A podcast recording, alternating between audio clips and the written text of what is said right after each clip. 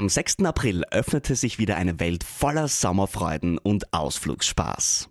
Mit der Kärntencard hast du die Möglichkeit, 126 Ausflugsziele gratis zu besuchen. Egal, ob du ins Mittelalter auf der Burg Hoch Osterwitz eintauchen möchtest, den Fahrtwind auf Kärntens schönsten Panoramastraßen spüren willst, mit den Bergbahnen die tollsten Wanderwege erkunden willst oder lustige Stunden in einer Trampolinhalle verbringen möchtest. Bei der Kärntencard ist für jeden was dabei. Am besten gleich im Onlineshop die Karte aufladen und unvergessliche Ausflüge erleben. Dein Sommer in Kärnten wartet auf dich.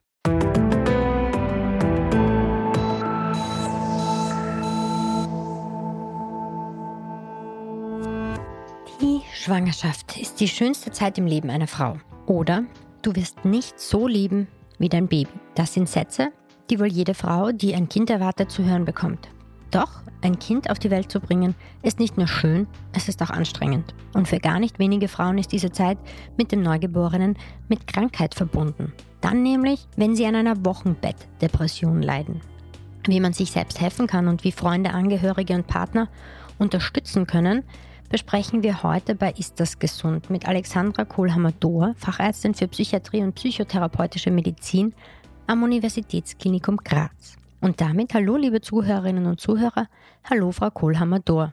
Grüß Gott, hallo. Wir sprechen über Wochenbettdepressionen. Dass Frauen, die gerade ein Baby auf die Welt gebracht haben, nach einigen Tagen mit Babyblues konfrontiert sind, das ist ja allgemein bekannt. Das kennt man ja, darauf wird man in der eine oder andere Art und Weise auch vorbereitet.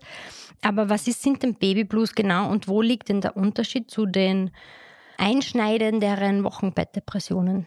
Ja, der Babyblues kann, wie Sie schon gesagt haben, jede Frau betreffen. Also so unmittelbar nach der Geburt fallen die ganzen Hormone, die sich aufgebaut haben zur Geburt hin, so richtig ab und man ist erstens einmal in einer komplett neuen Situation. Mhm. Erstmals oder vielleicht zum vermehrten Mal Mutter, aber es ist trotzdem jedes Mal Muttersein anders. Yeah. Und man ist halt mit diesem kleinen Wauzel, das dann auf vorne liegt, konfrontiert, fühlt sich verantwortlich, dann die Hormone spielen verrückt, verrückt ja genau. Und es macht halt auf das Gefühl der Überforderung oder auch dieses Heulen, also diese Heultage, es wird ja so als Heultage mhm. bezeichnet mhm. oder auch diese Traurigkeit oder dieses Gefühl, ja, schaffe ich das jetzt alles oder auch wenn man zum Beispiel das zweite Kind mhm. kriegt, kann das ja immer noch sein. Also man sagt immer, das erste Kind ist das Schwierigste, weil man von 0 auf 100 dann in so eine Situation reinkommt, aber bei dem, beim zweiten Kind sind dann wieder ganz andere Faktoren mhm. zum Beispiel, die eine Rolle spielen. Mhm. Das heißt, damit quasi lernen wir schneller umzugehen. Wochenbettdepressionen sind dann, haben eine andere Qualität, sage ich jetzt unter Anführungsstrichen. Was passiert denn zwischen einem Babyblues und einer Wochenbettdepression, dass es sich dann verschlimmert, der Zustand? Also im Prinzip ist eine Wochenbettdepression eine eigene manifeste Erkrankung, also eine mhm. depressive Erkrankung, die auch eigene Kriterien erfüllen muss. Also dass es wirklich eine Depression ist. Mhm. Also dieser Babyblues, das ist vielleicht ein bisschen ein Adaptationsprozess, mhm. der vielleicht auch bis zu einem gewissen Grad normal ist. Aber bei einer Depression ist es wirklich eine eigenständige Erkrankung. Mhm. Kann die schon auftreten, bevor das Kind noch auf der Welt ist? Ja, Anfänge? ist sogar relativ häufig. Also eigentlich der, zu 10 bis 15 Prozent der Depressionen, also mhm. Also die zu 10 bis 15 Prozent Schwangerschaftsdepressionen treten entweder vor oder nach der Geburt auf. Mhm. Also es ist auch relativ häufig vor der Geburt. Mhm. Auch Frauen, die vorher nie an einer Depression erkrankt waren. Mhm. Es gibt natürlich auch Patientinnen, die schon jahrelang an Depressionen leiden. Da hat die Schwangerschaft natürlich auch Auswirkungen auf die Gesamtsituation. Das muss man sehr gut monitorisieren und mitbegleiten durch die ganze Schwangerschaft. Aber man weiß, was einen erwartet und man hat das ein bisschen unter Kontrolle. Mhm. Aber wenn es wirklich das erste Mal auf auftritt, dann wissen die Frauen oft gar nicht, was mit ihnen da passiert. Also sie sind konfrontiert mit Gefühlen, die sie vorher vielleicht noch nie gekannt haben in ihrem Leben. Äh, es kommt zu so einer ausgeprägten Lust- und Freudlosigkeit, mhm. einer Antriebslosigkeit. Das ist so ein Fehlen von einem Schwung. Also das ist wirklich eindrücklich. Und dann können auch noch so Symptome wie wirklich Erschöpftheit oder bleiende Müdigkeit, aber gleichzeitig auch Schlaflosigkeit, Appetitlosigkeit. Das werden alles so depressive Symptome mhm. auftreten. Wie ist denn das, wenn ich bei meiner ersten Schwangerschaft eine Wochenbettdepression hatte? Bedeutet das für mich auch, dass es auch bei der zweiten so sein wird oder bei einer weiteren so sein wird? Nicht zwingend, aber mhm. ist die, das Risiko ist eben da, aber man wird wahrscheinlich schon viel genauer hinschauen, schon mhm. vorher. Man wird auch engmaschigere Kontrollen machen und einfach vorsichtiger sein mhm. oder auch die Schwangerschaft schon ganz anders planen. Mhm. Also dass man schaut, dass man die Medikamente mit monitorisiert. Also während einer Schwangerschaft verändert sich ja auch also verändern sich die Spiegel, die Medikamentenspiegel, mhm. wenn man zum Beispiel Psychopharmaka nimmt und die sollte man eigentlich die ganze Schwangerschaft adaptieren und mitkontrollieren. Das heißt, das muss ja wahrscheinlich für, für Menschen, die mit Depressionen schon vorher Erfahrung haben mussten, die wissen ja dann, also quasi, die sind ja in Betreuung während der Schwangerschaft, da werden die Medikamente dann eingestellt. Genau, ja, mhm. im günstigen Fall. Es ist auch für Patientinnen, die Depression im Vorfeld haben, oft gar nicht so leicht, weil da entstehen auch viele Unsicherheiten und Ängste bezüglich Medikamenteneinnahme. Viele wollen das Baby nicht schädigen durch Medikamente. Manche setzen Medikamente auch ab, was aber manchmal ziemlich fatal sein mhm. kann, wenn die Medikamente einfach abgesetzt Gerade werden. Gerade bei Psychopharmaka braucht es einen gewissen Zeitraum, bis, bis sie dir volle Wirkung entfalten und dann wieder abfallen. Genau, also man sollte Medikamente erstens einmal nicht abrupt absetzen es kann auch notwendig sein, dass sie aufdosiert werden mm. in der Schwangerschaft. Bevor wir jetzt nochmal zu den Symptomen kommen, würde ich gerne noch klären, weil wir jetzt schon eine erste Schwangerschaft oder eine vorangegangene Schwangerschaft geklärt haben. Gibt es denn Risikofaktoren für eine Wochenbettdepression? Risikofaktoren, also eindeutige Ursache für eine Wochendepression gibt es an und für mhm. sich nicht, aber das ist immer eine multifaktorielle mhm. Entstehung. Mm. Also es gibt schon gewisse Prädispositionen oder wenn man in seinem Leben vorher schon einmal eben depressive Episoden gehabt hat oder eher vom, von der Persönlichkeit her eher melancholisch ist oder einen sehr hohen Selbstanspruch an sich hat. Das kann manchmal auch was Begünstigendes sein. Oder wirklich auch traumatisierende Erfahrungen mm. in mhm. der Jugend und Kindheit oder ähm, ja, können also unterschiedliche Vulnerabilitätsfaktoren eine Rolle spielen. Also okay. Kann aber auch aus, aus heiteren Himmel manchmal auftauchen, also wo man sich gar nicht erklären kann, wo man sagt, man so ein immer so ein fröhlicher Mensch gewesen und plötzlich ist dann trotzdem eine Depression mhm. da. Was empfindet denn? Also ich glaube, wir müssen es vielleicht noch ein bisschen konkretisieren für Menschen, die damit, so wie ich, Gott sei Dank, zum Beispiel gar nichts zu tun gehabt haben. Also die quasi nach beiden Geburten einfach zwar schreiende Kinder, aber aus den normalen Gründen gehabt hat. Was empfindet denn eine Frau, wenn sie an einer Wochenbettdepression leidet? Wie fühlt sich das für sie an? Was manchmal als ganz schlimm und furchtbar beschrieben wird, ist dieses Gefühl der Gefühllosigkeit. Also nichts zu spüren, keine Gefühle wahrzunehmen, auch keine Freude. Also dieser Schwung, der fehlt, die Gefühle, die fehlen auch für das Kind. Mhm. Manchmal sind es auch so Schuldgefühle, also weil so die Erwartungen so groß sind, das sollte ich für mein Kind empfinden, aber es wird nicht gespürt. Mhm. Manchmal ist es auch eine ganz extreme Form von Überforderung oder auch Gereiztheit mhm. oder Ärger. Also wenn zum Beispiel das Baby dann schreit, dass die Frau dann äh, hochgestresst ist und mhm was oft gleichzeitig auch wieder Schuldgefühle auslöst. Also das kann so bis hin zu wirklich äh, wahnhaften Symptomen mhm. führen. Mhm. Also das heißt aber, Sie haben vorher schon gesagt, das ist auch einerseits die Antriebslosigkeit, das sind andererseits auch Schuldgefühle. Das Spektrum der Symptome ist sehr breit. Ist es in meinem gestressten Zustand, wenn ich Betroffene bin und unter einer Wochenbettdepression leide, erkenne ich das selbst oder brauche ich also muss mich jemand von außen darauf hinweisen, mit dir stimmt was nicht. Häufig wird es nicht selbst erkannt. Also das ist das erstens einmal sich das einzugestehen, dann äh, manchmal bemerken es die Partner oder Angehörige, dass sich da etwas verändert hat oder dass man sich gar nicht mehr freuen kann. Es wird oft selbst gar nicht so gut wahrgenommen oder man denkt, es, es muss ja anders werden oder es muss ja besser werden und das macht gleichzeitig wieder ganz viel Druck und mhm. ganz viel Stress mhm. um die Situation wieder zu meistern. Es sind ja auch die Ansprüche an Mütter relativ hoch geworden. Also wenn man sich so umschaut, also viele Blogs und alles Mögliche, wie man als Mutter sich fühlen sollte oder muss oder wie, wie man das Stillen genießen muss. Mhm. Und wenn diese Sachen alle nicht eintreffen, macht das halt auch zusätzlichen Stress. Mhm. Was ist denn ein Zeitfaktor oder ein Zeitrahmen, richtigerweise? Ein Zeitrahmen, wo Sie sagen, okay, wenn es mir über so einen Zeitraum schlecht geht oder meiner Partnerin, meinem Partner über so einen Zeitraum schlecht geht, dann sollte man sich Hilfe holen. Ja, per Definition ist es so, dass diese Symptome, diese, diese Kardinalsymptome für eine Depression anhaltend über zwei Wochen mhm. anhaltend vorhanden sind. Dann kann man von einer Depression dann sprechen. Mhm. Natürlich ist es umso früher man sich Hilfe holt, desto besser. Also bevor sich das wirklich zum Vollbild entwickelt. Leichte Depressionen sind oft noch viel leichter zu behandeln, also mhm. wenn sie noch nicht extrem ausgeprägt sind. Mhm. Also kann man oft sogar auch mit Gesprächstherapie, mit Unterstützung, mit Schlaf, mit ja, also vielen suppativen Maßnahmen. Mhm. Das heißt, es muss nicht sofort ein Medikament sein. Also ein Medikament wird man auf jeden Fall bei einer mittelgradig bis schwergradigen Depression, also wo wirklich schon mehrere depressive Symptome, wo auch Schuldgespiele eine Rolle spielen und auch wirklich, ein, wenn sie in die Richtung so Gedanken an den Tod, an das Sterben, an Selbstmord. Also das ist natürlich dann wirklich ein dramatischer Zustand, mhm. der dann auch stationär behandelt gehört, mhm. wenn es wirklich mhm. in diese Richtung geht. Also man muss auch sagen, dass es diese Suizidrate bei Patientinnen im Wochenbett, also das Wochenbett, da spricht man die bis zum ersten Lebensjahr vom Kind an zweiter Stelle nach Krebserkrankungen die häufigste Todesursache ist. Mhm. Also dass Frauen durch einen Suizid sterben mhm. aufgrund einer psychiatrischen Erkrankung. Das sind dramatische Zahlen. Wie kann denn ein Partner, eine Partnerin, Angehörige, Freundinnen, Freunde, wie können die reagieren wenn, oder was können die tun oder was sollten sie tun, wenn ihnen auffällt, irgendwas stimmt nicht mit der frisch gebackenen oder dann nicht mehr ganz so frisch mhm. gebackenen Mutter? Ja, wichtig ist halt, dass es offen thematisiert werden darf. Also, dass man wirklich auch sprechen darf. Also, so Beschwichtigungen, ja, wird schon, wird schon besser werden und musst nur mal ein bisschen schlafen, dann wird schon besser.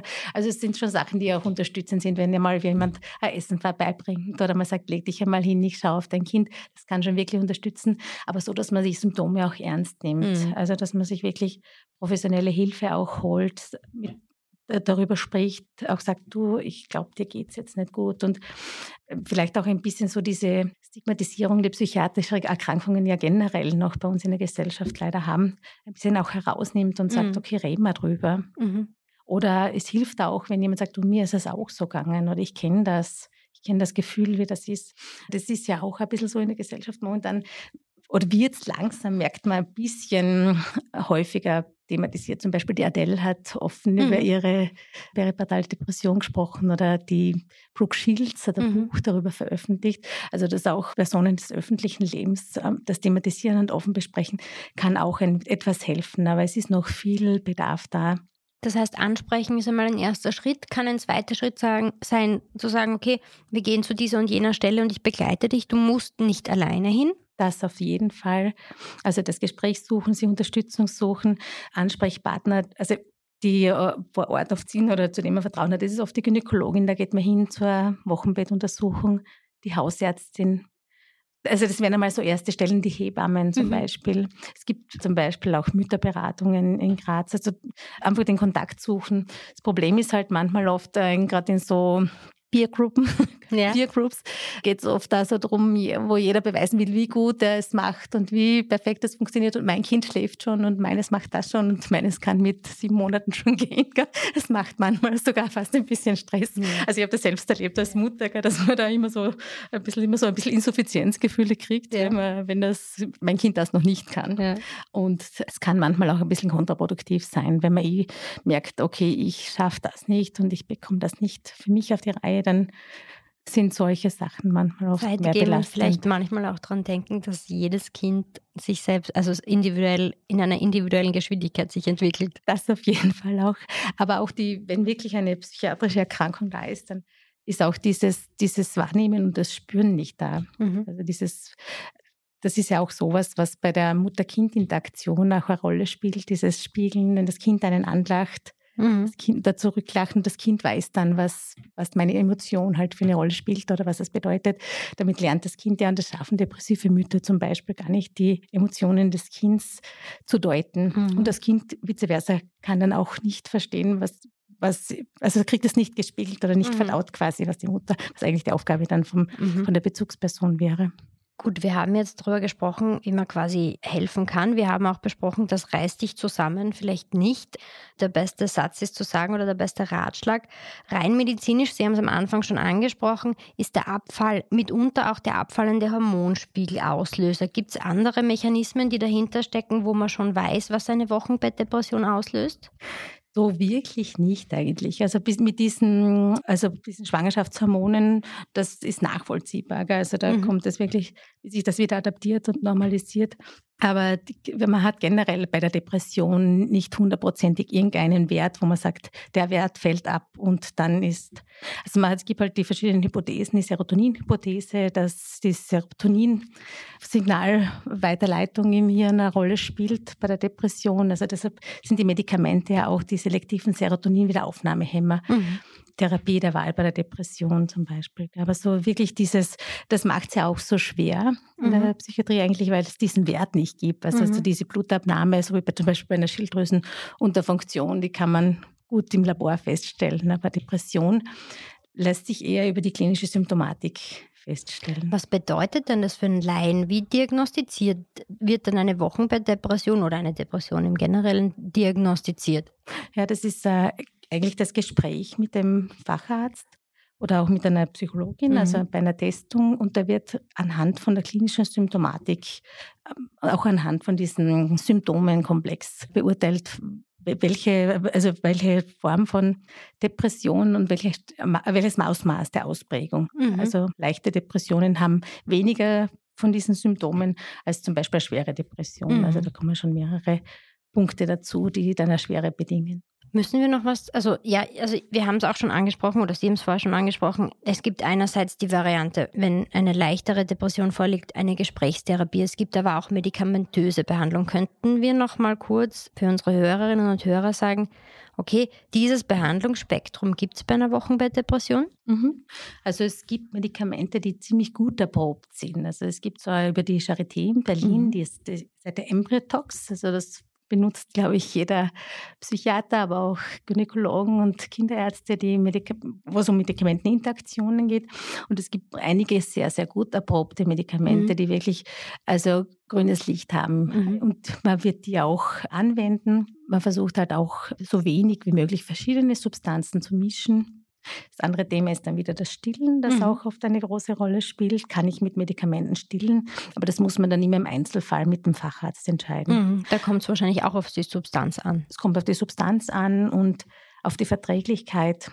Wichtig ist halt, dass einfach die Medikamente, dass einmal äh, die, die Diagnose gestellt ist, dass die Therapie eingeleitet wird was es auch immer ein bisschen schwierig macht, gerade bei Psychopharmaka, das dauert einfach, bis die wirken. Mhm. Es dauert zwei bis mindestens oder drei Wochen sogar mhm. eher, mhm.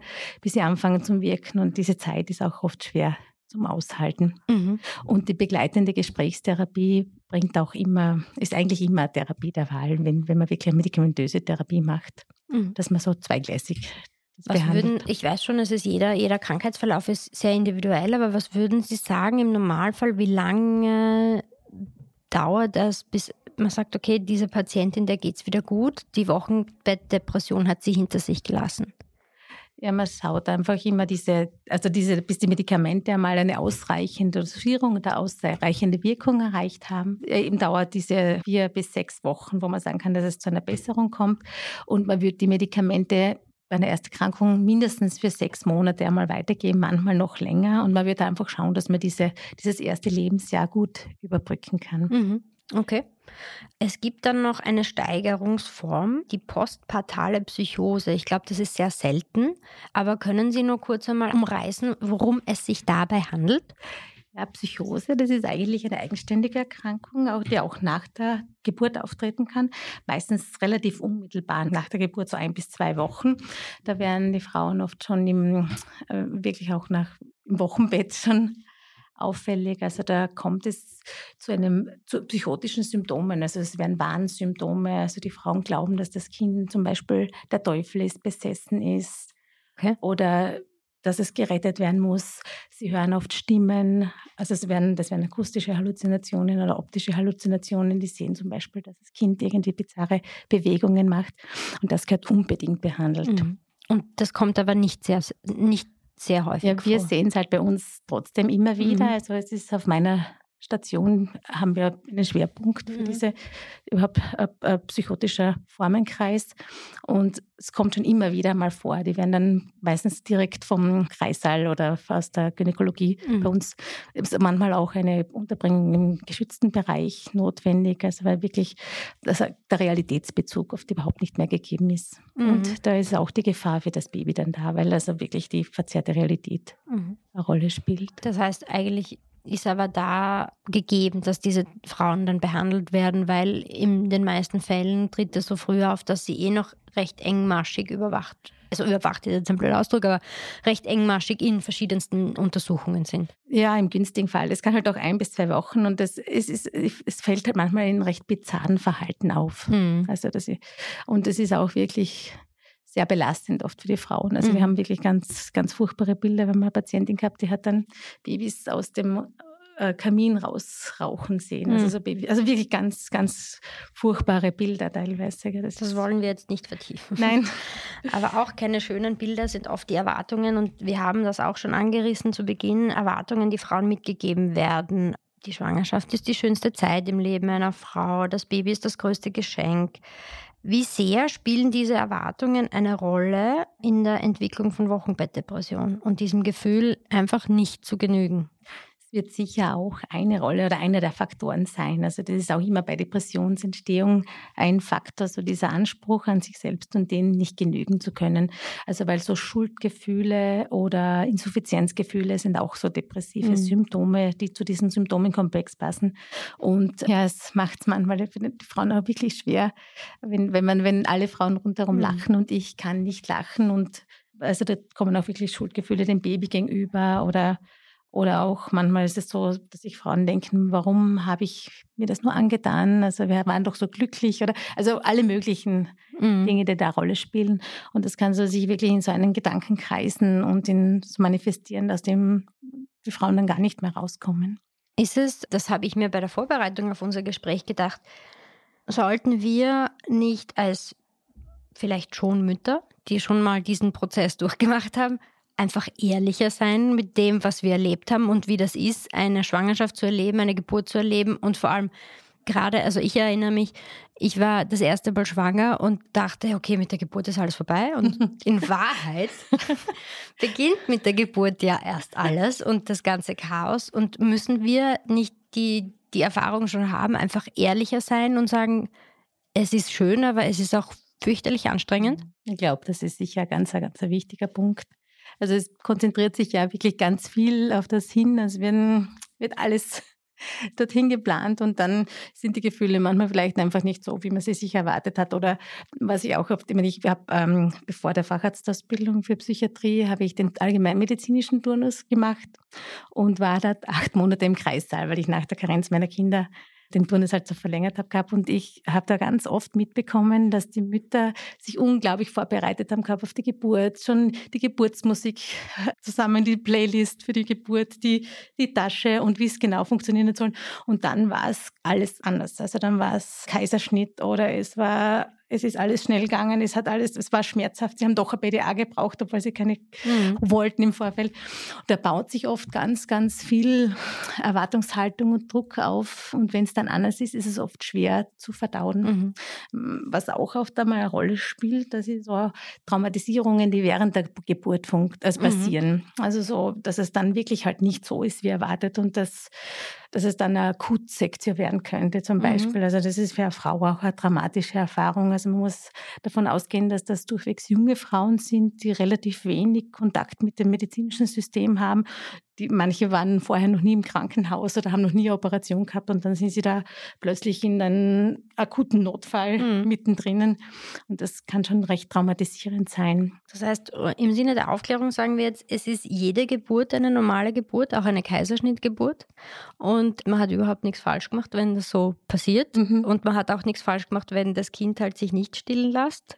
Genau, das ist ja das Nächste, das Stillen. Das ist ja teilweise auch ein extremer Druck und ganz viel Erwartungshaltung wird auch oft einmal gemacht. So, also in Gut, wenn wir jetzt zum Ende kommen, was ist denn ein Rat, den Sie Betroffenen, die Sie ja sehen und behandeln, unbedingt aus Ihrer Praxiserfahrung mitgeben könnten und möchten? Also ich glaube, das Wichtigste ist drüber reden, sich Unterstützung holen, Unterstützung zulassen, wenn es möglich ist und also diese Scham wegschmeißen. Also mhm. es geht jeden eigentlich gleich. Also mhm. ich, ich weiß nicht, wie es Ihnen gegangen ist, aber ich war die ersten Tage nach der Geburt zum Beispiel, war ich auch überfordert, wie mein Mann gesagt hat, er geht jetzt wieder zur Arbeit, habe ich gesagt, willst du mich wirklich mit dem jetzt allein lassen? Also es ist einfach wirklich, ja. war, und ich war keine 22 mehr damals. Ja, nein. Also es ist, es ist wirklich ein, ein weltbewegendes Ereignis, eine Geburt, und es verändert sich unglaublich viel. Es verändert sich die Paarbeziehung, es verändert sich der Alltag, man ist plötzlich verantwortlich für jemanden und sich Hilfe nehmen ist keine, ja, es sollte keine außergewöhnliche Sache sein. Hilfe, also um Hilfe zu fragen ist keine Schande und sie anzunehmen ja. auch nicht. Ja. Frau Dr. Kohler-Mador, ich danke Ihnen vielmals. Ich hätte noch eine, was ich vorher nicht gesagt habe. Entschuldigung. Also, Entschuldigung, los. Nein, ähm, Sie können. Wir haben eine, Ambulanz, eine Spezialambulanz für mhm. postpartale oder für peripartale Psychiatrie. Äh, die Frau Dr. Fellendorf ist dort, also mhm. meine Kollegin, die ähm, also nimmt halt äh, Terminpatientinnen halt nicht. Aber es kann Ihnen entschuldigen, habe ich Sie abgestoppt. Nein, wir machen das jetzt ganz einfach. Ich weiß, es gibt eine Stelle, wohin sich Betroffene wenden können, Frau Dr. Kohlhammer dort. Das wäre welche? Ja, also wir haben bei uns im Haus auf der Universitätsklinik eine Spezialambulanz für Perinatalpsychiatrie. Also das betrifft sowohl Frauen, die an psychiatrischen Erkrankungen primär leiden, aber auch Frauen, die merken, dass, es sich, dass sich eine Depression entwickelt. Das ist eine Ambulanz, also prinzipiell eine 24-Stunden-Ambulanz, in die man jederzeit kommen kann, aber für diese Spezialambulanz kann man sich auch dort einen Termin holen. Dann im LKH Graz 2 gibt es zwei Mutter-Kind-Betten, also wo man mit dem Kind aufgenommen werden kann. Und was auch eine Möglichkeit wäre, wenn man jetzt nicht den Weg irgendwohin so gut findet, wäre diese Psynot-Telefonnummer. Also das ist einmal anonym, einmal als erste Anlaufstelle, dass man mal sich einfach Adressen holt oder Inspirationen holt, wo kann ich hingehen, wer kann mir helfen. Passt. Dann werde ich all diese Informationen auch in die Shownotes geben und bei uns auf der Website veröffentlichen. Frau Dr. Kohler-Mador, vielen, vielen Dank für Ihre Zeit und Ihre Expertise. Sehr gerne. Und liebe Zuhörerinnen und Zuhörer, vielen Dank fürs Dabeisein. Wenn Sie unseren Podcast mögen, freuen wir uns über fünf Sterne im Podcast-Catcher Ihrer Wahl. Und somit bis zum nächsten Mal und bleiben Sie gesund.